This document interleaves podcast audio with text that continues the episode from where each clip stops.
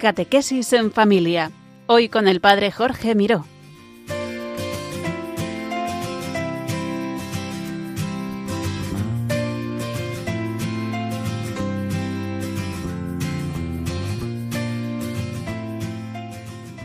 Buenas tardes, queridos oyentes de Radio María. Recibid un cordial saludo desde Valencia en este tiempo precioso de la Pascua. Os habla el Padre Jorge Miró. Es para mí un regalo poder compartir de nuevo con vosotros este programa, Catequesis en Familia, la vida en el Espíritu. Hoy vamos a hablar de la Pascua de Jesucristo resucitado. También escucharemos cómo el Espíritu nos habla a través de la palabra de Dios. Hoy escucharemos el Evangelio de los discípulos de Maús. También escucharemos cómo nos ha hablado el Espíritu a lo largo de la historia a través de los santos. Hoy contemplaremos la acción del Espíritu Santo a través de San Vicente Ferrer y también escucharemos cómo hoy sigue actuando el Espíritu Santo. Escucharemos un precioso testimonio, el testimonio de Vero. Vamos a comenzar como siempre invocando al Espíritu Santo, al Espíritu que lo hace todo nuevo. Ven, Espíritu Santo, ven, Espíritu Creador, dame unos ojos de fe para poder ver a Jesucristo resucitado, para poder ver cómo Jesucristo vive y cómo actúa cada día en mi vida. Ven Espíritu Santo, Espíritu Consolador, entra en mis muertes, en mis sufrimientos, en mi dolor, y haz que yo también pueda experimentar la alegría de la resurrección, la alegría de la Pascua, la alegría de ver cómo mis llagas también son llagas gloriosas, llagas resucitadas. Y ahora mientras escuchamos el canto de invocación al Espíritu Santo, invócalo tú también, donde estés, donde te encuentres, en tu casa, conduciendo, a lo mejor en una celda en la cárcel o en una habitación en el hospital. Da igual, ahí está el Señor contigo.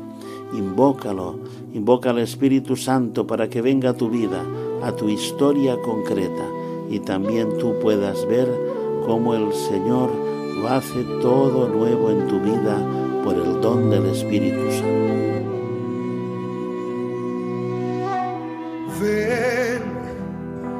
Espíritu Santo, ven y muévete en este lugar. Ven, Espíritu Santo, ven y toma tu lugar.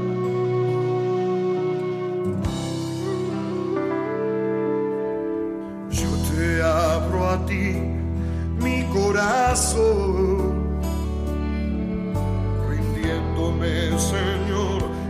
completamente a ti. Lléname de ti, lléname de tu amor, lléname de tu paz, lléname de tu vida.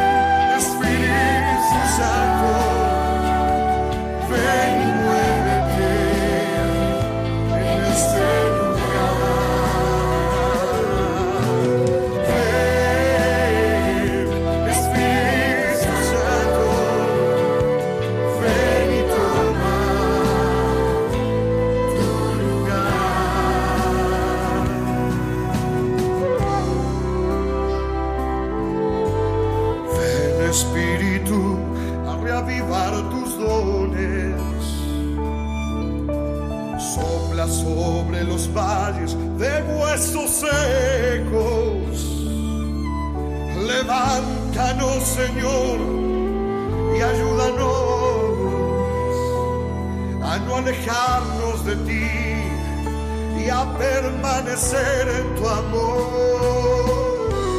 vem, Espírito Santo, vem y muévete en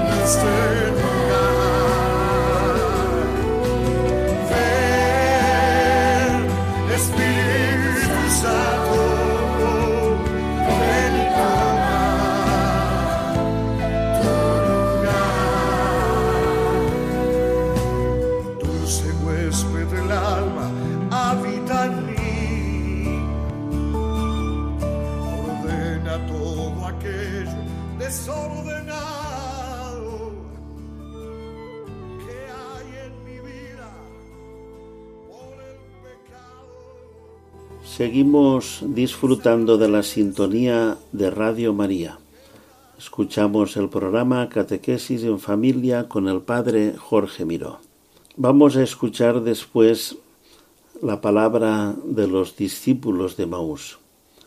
Esta palabra decía los materiales preparatorios del Sínodo para la Nueva Evangelización que convocó el Papa Benedicto XVI, que esta palabra de los discípulos de Maús es emblemática sobre la posibilidad de un anuncio frustrado de Cristo en cuanto incapaz de transmitir vida. Los dos de Maús anuncian un muerto, comentan la propia frustración y la pérdida de esperanza. Ellos hablan de la posibilidad para la Iglesia de todos los tiempos de un anuncio que no da vida, que tiene encerrados en la muerte el Cristo anunciado, los anunciadores y los destinatarios del anuncio. Y por eso es importante, es fundamental que cada día, y especialmente en este tiempo de Pascua, renovemos nuestra fe en que Jesucristo vive, en que Jesucristo ha resucitado. Esto nos decía el Papa Francisco en la exhortación Christus Vivit que hay que volver a recordar con frecuencia esta verdad de fe, porque si no, corremos el riesgo de tomar a Jesucristo solo como un buen ejemplo del pasado, como un recuerdo, como alguien que nos salvó hace dos mil años, pero eso no nos serviría de nada, nos dejaría iguales, no nos liberaría. Por eso San Pablo ya lo dijo a los corintios cuando dudaron de esta gran verdad de fe. Si Jesucristo no ha resucitado, nuestra fe es inútil, es vana. Pero no, Jesucristo ha resucitado. Jesucristo vive. Y como vive, está presente en tu vida, en cada momento, para llenarlo de luz.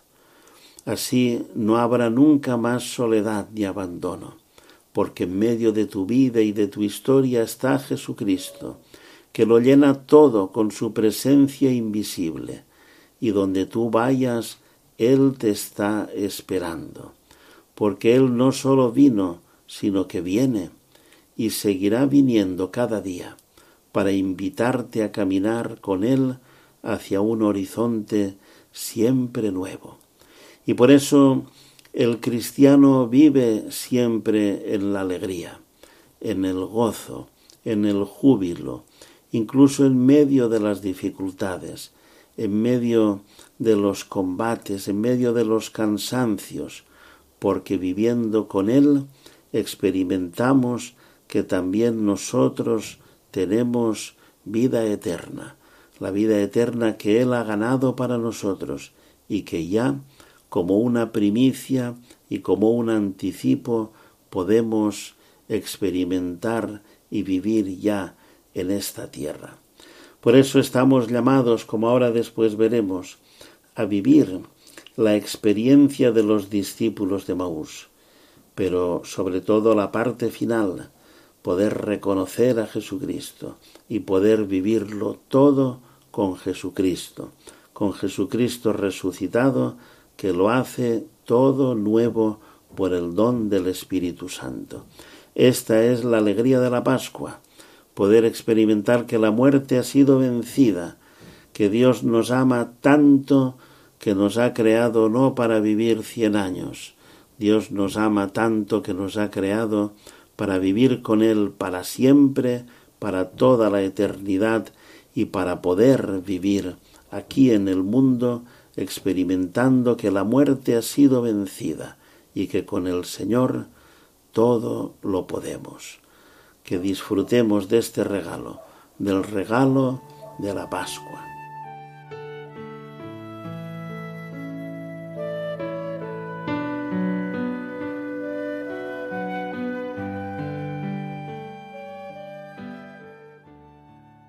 Seguimos disfrutando de la sintonía de Radio María. Estamos escuchando el programa Catequesis en Familia con el Padre Jorge Miró. El Espíritu Santo nos habla a través de la palabra, de la palabra de Dios. Una palabra que es siempre una palabra de amor y de salvación. Y por eso le pedimos al Espíritu Santo que unja esta palabra que hoy vamos a escuchar para que esta palabra también hoy toque tu corazón. Aquel mismo día, dos de ellos iban caminando a una aldea llamada Emaús, distante de Jerusalén unos sesenta estadios. Iban conversando entre ellos de todo lo que había sucedido. Mientras conversaban y discutían, Jesús en persona se acercó y se puso a caminar con ellos, pero sus ojos no eran capaces de reconocerlo. Él les dijo, ¿Qué conversación es esa que traéis mientras vais de camino? Ellos se detuvieron con aire entristecido, y uno de ellos, que se llamaba Cleofás, le respondió, ¿Eres tú el único forastero en Jerusalén que no sabe lo que ha pasado allí estos días? Él les dijo, ¿qué? Ellos le contestaron, lo de Jesús el Nazareno, que fue un profeta poderoso en obras y palabras ante Dios y ante todo el pueblo cómo lo entregaron los sumos sacerdotes y nuestros jefes para que lo condenaran a muerte y lo crucificaron.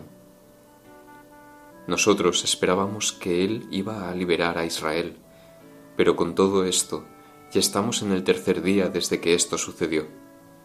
Es verdad que algunas mujeres de nuestro grupo nos han sobresaltado, pues habiendo ido de mañana al sepulcro y no habiendo encontrado su cuerpo, vinieron diciendo que incluso habían visto una aparición de ángeles que dicen que está vivo. Algunos de los nuestros fueron también al sepulcro y lo encontraron como habían dicho las mujeres, pero a él no lo vieron. Entonces él les dijo, Qué necios y torpes sois para creer lo que dijeron los profetas. ¿No era necesario que el Mesías padeciera todo esto y entrara así en su gloria?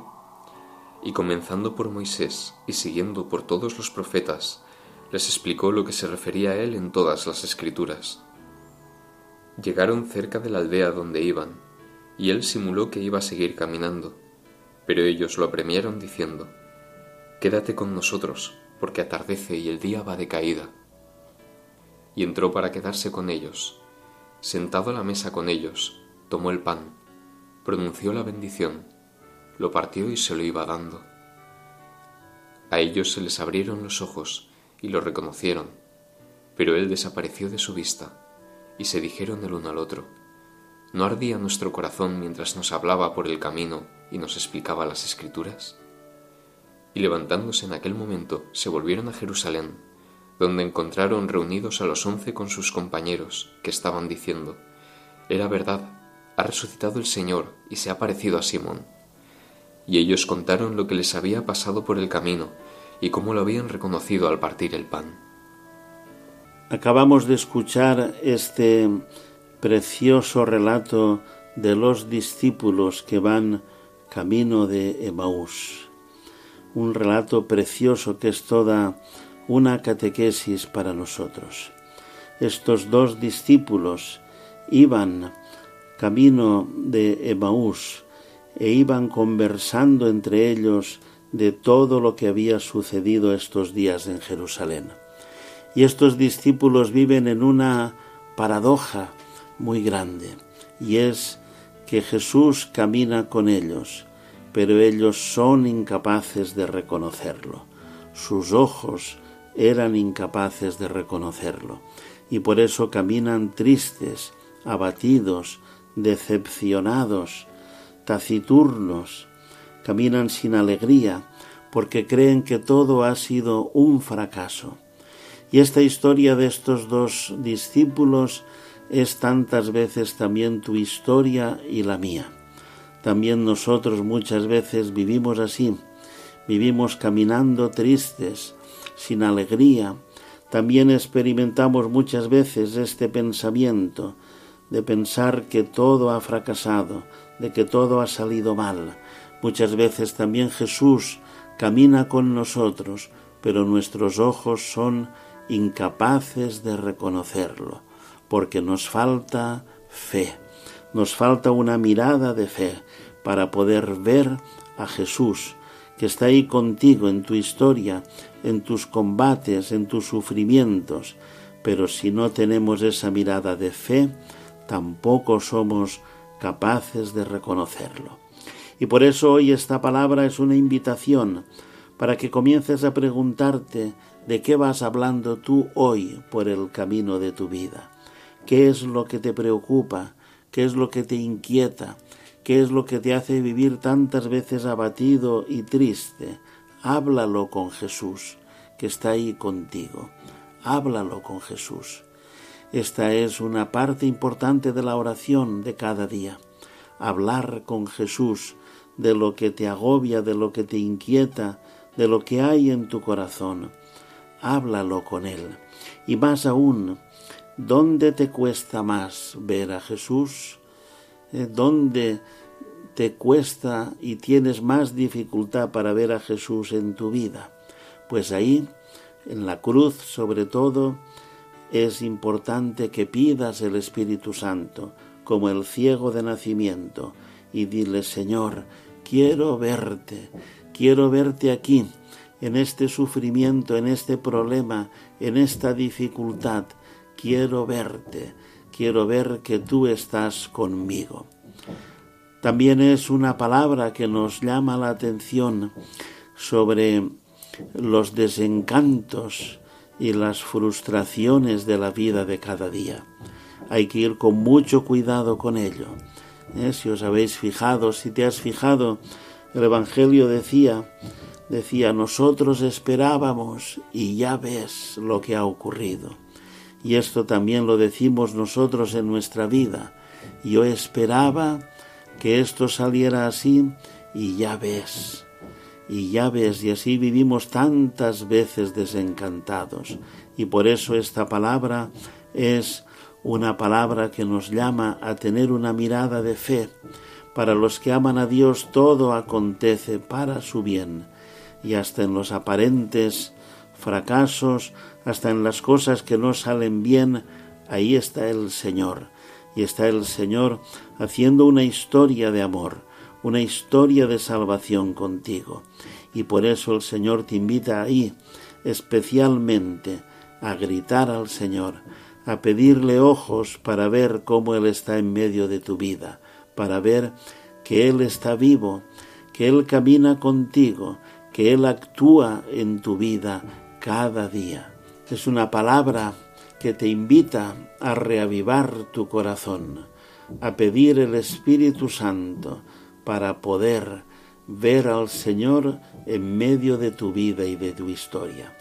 Una palabra que también termina diciéndonos algunas cosas importantes, que hay que volver a Jerusalén. Jerusalén es la iglesia, la comunidad cristiana. Si te alejas de Jerusalén, si te alejas de la celebración de la fe con los hermanos, de escuchar la palabra y de celebrar los sacramentos, tus ojos empezarán a tener dificultades para ver al Señor. Necesitas volver a Jerusalén vuelve con los hermanos. El Señor nos ha creado para la soledad, nos ha creado para la relación, para la comunión, para la donación. Vuelve a Jerusalén y comparte la fe con tus hermanos. También el Señor nos invita a escuchar la palabra y a celebrar los sacramentos. Le reconocieron al partir el pan Ardía su corazón mientras él les hablaba por el camino y les explicaba las escrituras. Ahí es donde nos encontramos con el Señor y preparamos el corazón para poder verle en medio de nuestra vida, en medio de nuestra historia. Pues que podamos tener esta mirada de fe siempre, hermanos, siempre, siempre. El Señor ha cumplido su promesa. Yo estoy con vosotros todos los días hasta el fin de los tiempos. También nos lo ha recordado el Papa Francisco en la homilía de la vigilia pascual. Las mujeres van corriendo al sepulcro y allí reciben la noticia que cambiará su vida para siempre y cambiará la historia para siempre. Jesucristo ha resucitado, no está aquí en el sepulcro. Y al mismo tiempo reciben la invitación a ir a Galilea, porque allí lo verán. Y el Papa nos decía, ¿qué significa ir a Galilea? Porque tú y yo también estamos invitados a ir a Galilea para ver a Jesús. Dos cosas, nos decía el Papa, significa ir a Galilea. Por una parte, salir del encierro de la tumba, del sepulcro, para ir a la región habitada por la gente, es decir, salir de lo escondido para abrirse a la misión, escapar del miedo para caminar hacia el futuro y por otra parte también volver a los orígenes, al amor primero, porque allí en Galilea había comenzado todo. Y por eso ir a Galilea es volver al amor primero, volver a la gracia originaria, volver a enamorarse de Jesucristo, recuperar la memoria que regenera la esperanza. Esto es lo que realiza la Pascua del Señor. Nos impulsa a ir hacia adelante, a superar el sentimiento de derrota, a quitar la piedra de los sepulcros en los que a veces estamos atrapados, a mirar el futuro con confianza, porque Jesucristo vive. Pero para poder hacer esto, el Señor nos lleva a nuestro pasado de gracia a volver a Galilea, a ir a donde comenzó nuestra historia de amor con Jesús, no para quedarnos atrapados en el pasado, sino para que esta memoria, este recuerdo de lo que el Señor ha hecho contigo, te lleve a vivir con una gran confianza, con una gran esperanza, porque Dios es fiel y cumple sus promesas. Y por eso hoy el Señor te invita a que recuerdes tu Galilea y a que camines hacia tu Galilea, ese lugar en el que conociste a Jesús por primera vez, ese lugar, ese momento en el que Jesús dejó de ser un personaje histórico como otros y se convirtió para ti en el Señor, en la persona más importante de tu vida. No es un Dios lejano, sino el Dios cercano, que te conoce mejor que nadie y te ama más que nadie. Por eso hoy estamos llamados a volver a Galilea, a reavivar esa historia, a volver a ese primer encuentro, para volver a enamorarnos de Jesucristo y para ver cómo hoy el Señor remueve las piedras de tu sepulcro, del sepulcro del pecado y del miedo, del sepulcro de la desesperanza y cómo hoy quiere iluminar tu historia para que puedas ver cómo el Señor está contigo, camina contigo y está haciendo contigo una preciosa historia de amor. Recuerda y camina, regresa a Él, recupera la gracia de la resurrección, vuelve a Galilea vuelve a tu Galilea, porque ahí te espera el Señor, porque Jesucristo vive.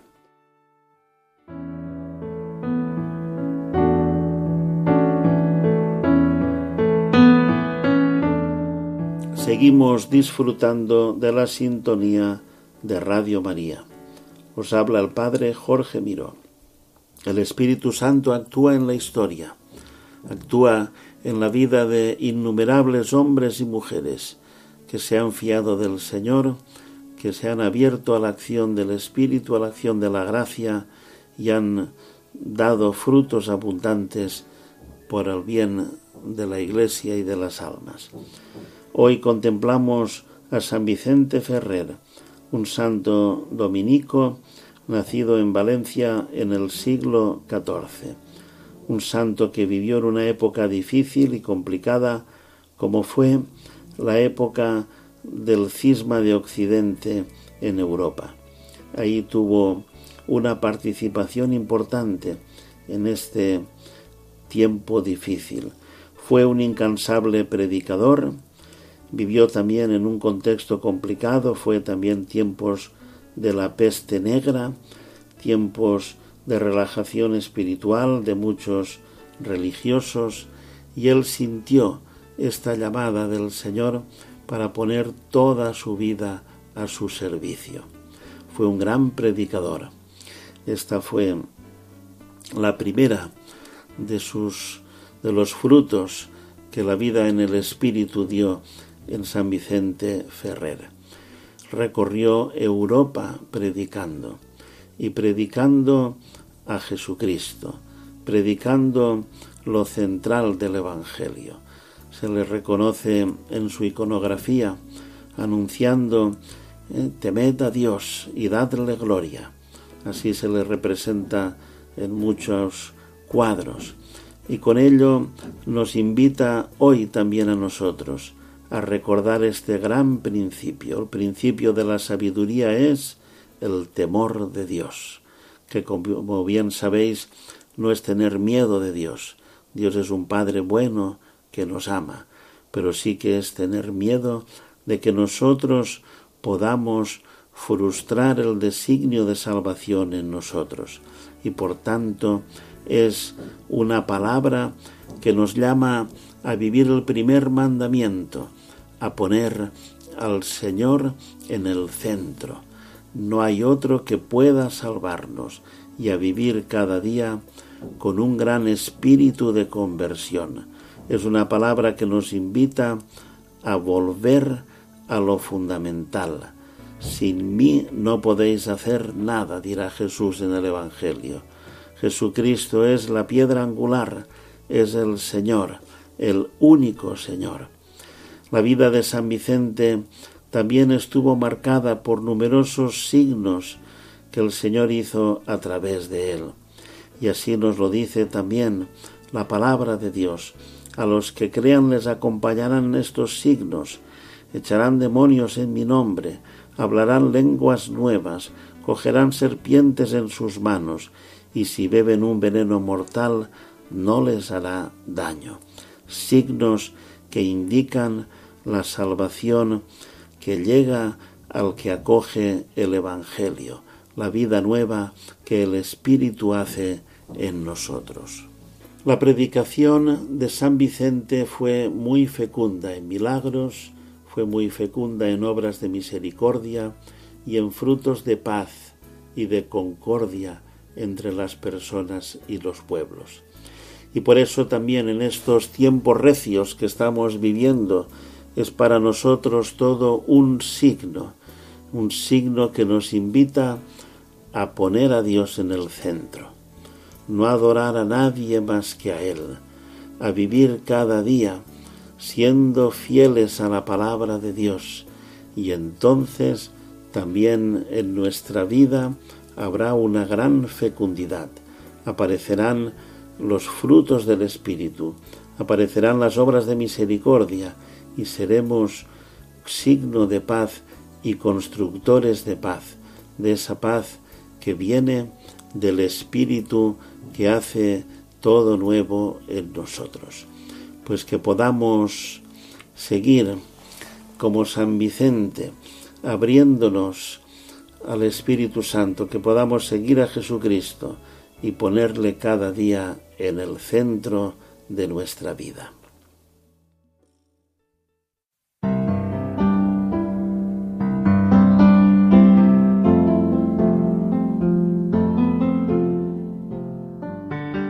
Pero el Espíritu Santo no solo actuó en el pasado, sino que sigue actuando hoy, también en tu vida y en la vida de todo el que se abre a su acción. Y por eso en cada programa queremos escuchar algún testimonio de alguna persona que nos cuenta cómo está viviendo esta acción del Espíritu en su vida. Hoy vamos a escuchar el testimonio de Vero. Hola Verónica, ¿cómo has vivido en y con el Señor tu profesión? Hola Padre, gracias por invitarme y un saludo a los oyentes. Trabajé cinco años entre Madrid y Alemania para la empresa líder mundial del sector aeronáutico. Tenía muchas opciones para seguir creciendo profesionalmente porque me iban ofreciendo puestos mejores. Sin embargo, estar en Alemania para crecer profesionalmente empezó a no darme paz y volví a España a trabajar en una gran empresa europea de fabricación de trenes. En estos años de trabajo, Dios me ha dado la gracia de ser luz entre mis compañeros y la libertad de poder manifestar mi fe. En mi oración, le dije a Dios que ya no quería irme al extranjero si el motivo era ambición profesional. Y le dije que solo volvería a irme fuera si era por algo relacionado con la fe. Dios se tomó mi oración muy en serio pues un día, sin buscar absolutamente nada, me llegó una oferta para trabajar en la Fundación Ayuda a la Iglesia Necesitada como responsable de proyectos. Así que dejé mi trabajo en España y una semana después estaba de vuelta en Alemania, donde se encuentra la sede de la Fundación. Verónica, cuéntanos cómo ha sido y sigue siendo tu vivencia de la fe. Eh, siempre he tenido espíritu misionero. Mientras estudiaba, participaba de voluntariados, campos de servicio. Mis años de trabajo también los quise compaginar con experiencias de misión aquí en España, en Alemania, Francia, Etiopía, Brasil, India. Estas experiencias con los más necesitados eran con religiosas. Y además, a los 20 años, empecé a participar en un grupo de oración, gracias al cual mi fe se ha hecho más gozosa, más personal pero a la vez más comunitaria. Es desde este grupo que comencé a invocar al Espíritu y a poder dirigirme a Él con cercanía. El Señor me regaló vivir en alabanza y quererle por lo que es y no por lo que me da. E incluso alabarle, como en el libro de Habacuc, aunque la higuera no tenga brotes, o la vid y el olivo no den frutos, o no haya vacas o ovejas en el establo. El Espíritu Santo me hace ser más consciente de la importancia de no vivir mi fe en soledad, sino acompañada de hermanos en la fe que me ayudan a crecer, a conocer más al Señor y a fortalecer mi fe con sus testimonios. Vivo consciente de la presencia de Dios en mi vida y de que el Espíritu está y actúa en mí cuando le dejo y me ayuda a vivir en sintonía con la voz de Jesús. A, veces me gusta explicar las cosas con imágenes. Para buscar una emisora de radio, por ejemplo, hay que ir girando la ruedita hasta que se escucha con nitidez la frecuencia que buscas y a veces aparece la emisora, pero aún hay interferencias con otras radios. Pues para sintonizar con la voz de Jesús, hago silencio hasta poder conseguir que se vayan esas interferencias externas, que pueden ser pensamientos, distracciones, preocupaciones. Verónica, ¿cómo vives los momentos de dudas y tempestades? Pues le pregunto a Dios, ante este acontecimiento, ¿qué me quieres decir? Y descanso sabiendo que Dios es bueno y quiere mi bien. En mi vida tengo preguntas y ante ellas, como la Virgen, le pregunto a Dios, ¿cómo será esto? Y muchas veces Dios me responde como le respondió a ella, el Espíritu vendrá sobre ti. Es decir, Dios no siempre me da la respuesta a lo que le pregunto, pero sí que me da la fuerza de su Espíritu.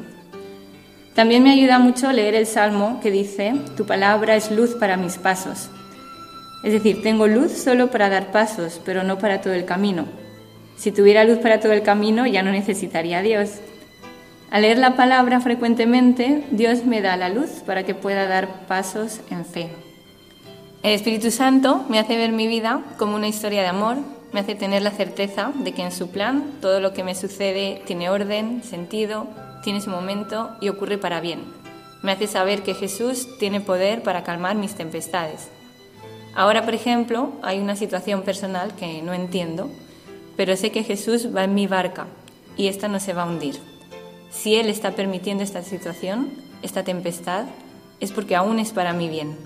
Y cuando esta situación deje de hacerme bien, Él la cambiará, como calmó la tempestad con su voz. Porque Él es Dios y no yo, yo soy criatura y Él es el Creador.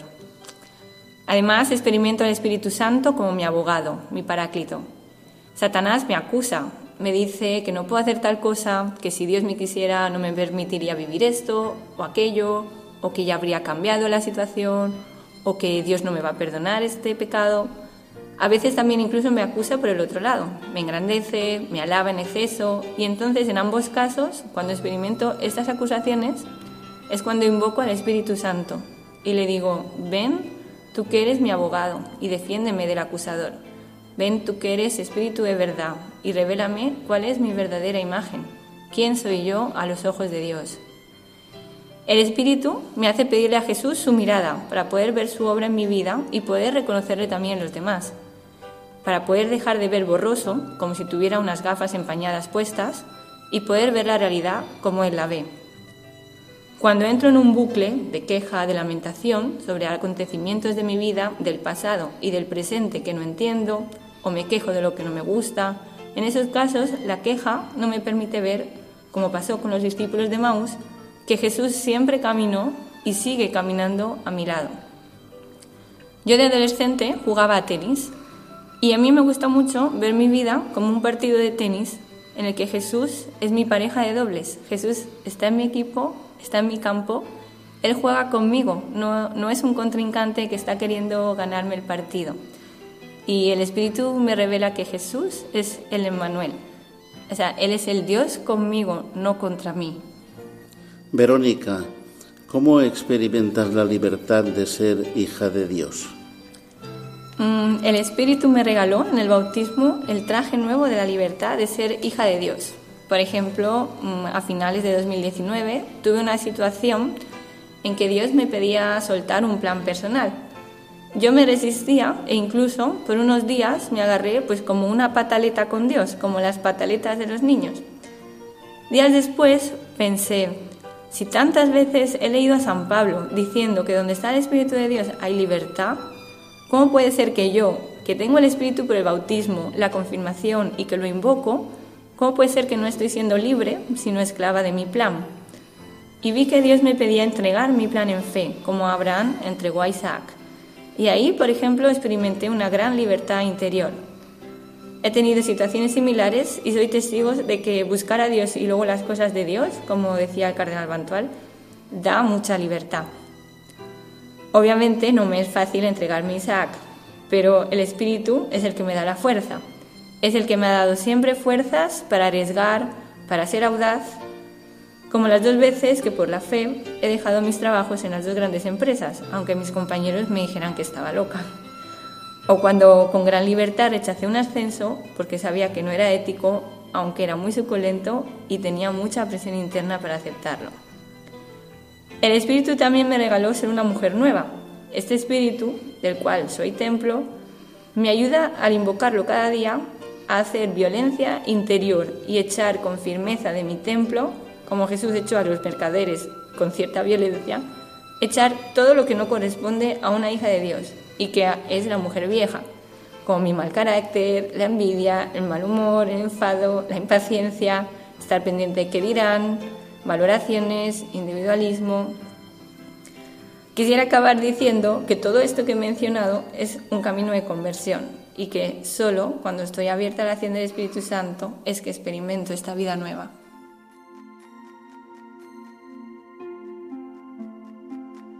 Gracias, Vero, por este testimonio precioso que nos has dado. Gracias a todos los oyentes de Radio María. Si quieres volver a escuchar este programa o descargarlo, entra en la página web radiomaria.es en la sección de podcast. Si quieres recibirlo en casa, llama al teléfono 918228010 para pedirlo y te enviarán el CD. Que tengáis una buena Pascua, que con María, abiertos al Espíritu Santo, cada día podamos reconocer a Jesucristo resucitado, a Jesucristo vivo que camina contigo. Nos vemos de nuevo, si Dios quiere, el próximo 26 de mayo. Desde Valencia recibid un cordial saludo y la bendición de Dios Todopoderoso, Padre, Hijo y Espíritu Santo, que descienda sobre vosotros y os acompañe siempre.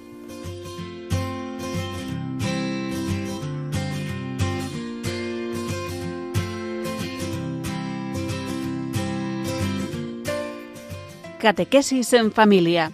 Hoy con el Padre Jorge Miró.